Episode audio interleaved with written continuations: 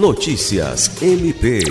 Nessa segunda-feira 1, na sede do Tribunal Regional Eleitoral do Acre, o Procurador-Geral de Justiça Danilo Lovisaro do Nascimento assinou o Pacto pela Democracia, um documento proposto pela Justiça Eleitoral, visando unir esforços para enfrentar a disseminação de conteúdos falsos sobre as eleições. O ato foi conduzido pelo presidente do TRE do Acre, desembargador Francisco de Jalma.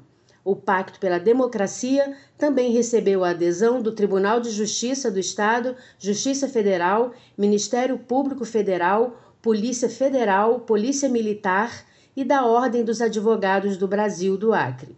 Ao assinar o documento, as instituições assumem o compromisso de esclarecer os seus integrantes e a população sobre o funcionamento do processo eleitoral. O procurador-geral citou a campanha Democracia Confirma, lançada no mês de julho, com o objetivo de promover a conscientização e disseminar informações sobre a segurança do processo eleitoral brasileiro e a importância do voto para a democracia. Lucimar Gomes, para a Agência de Notícias do Ministério Público do Estado do Acre.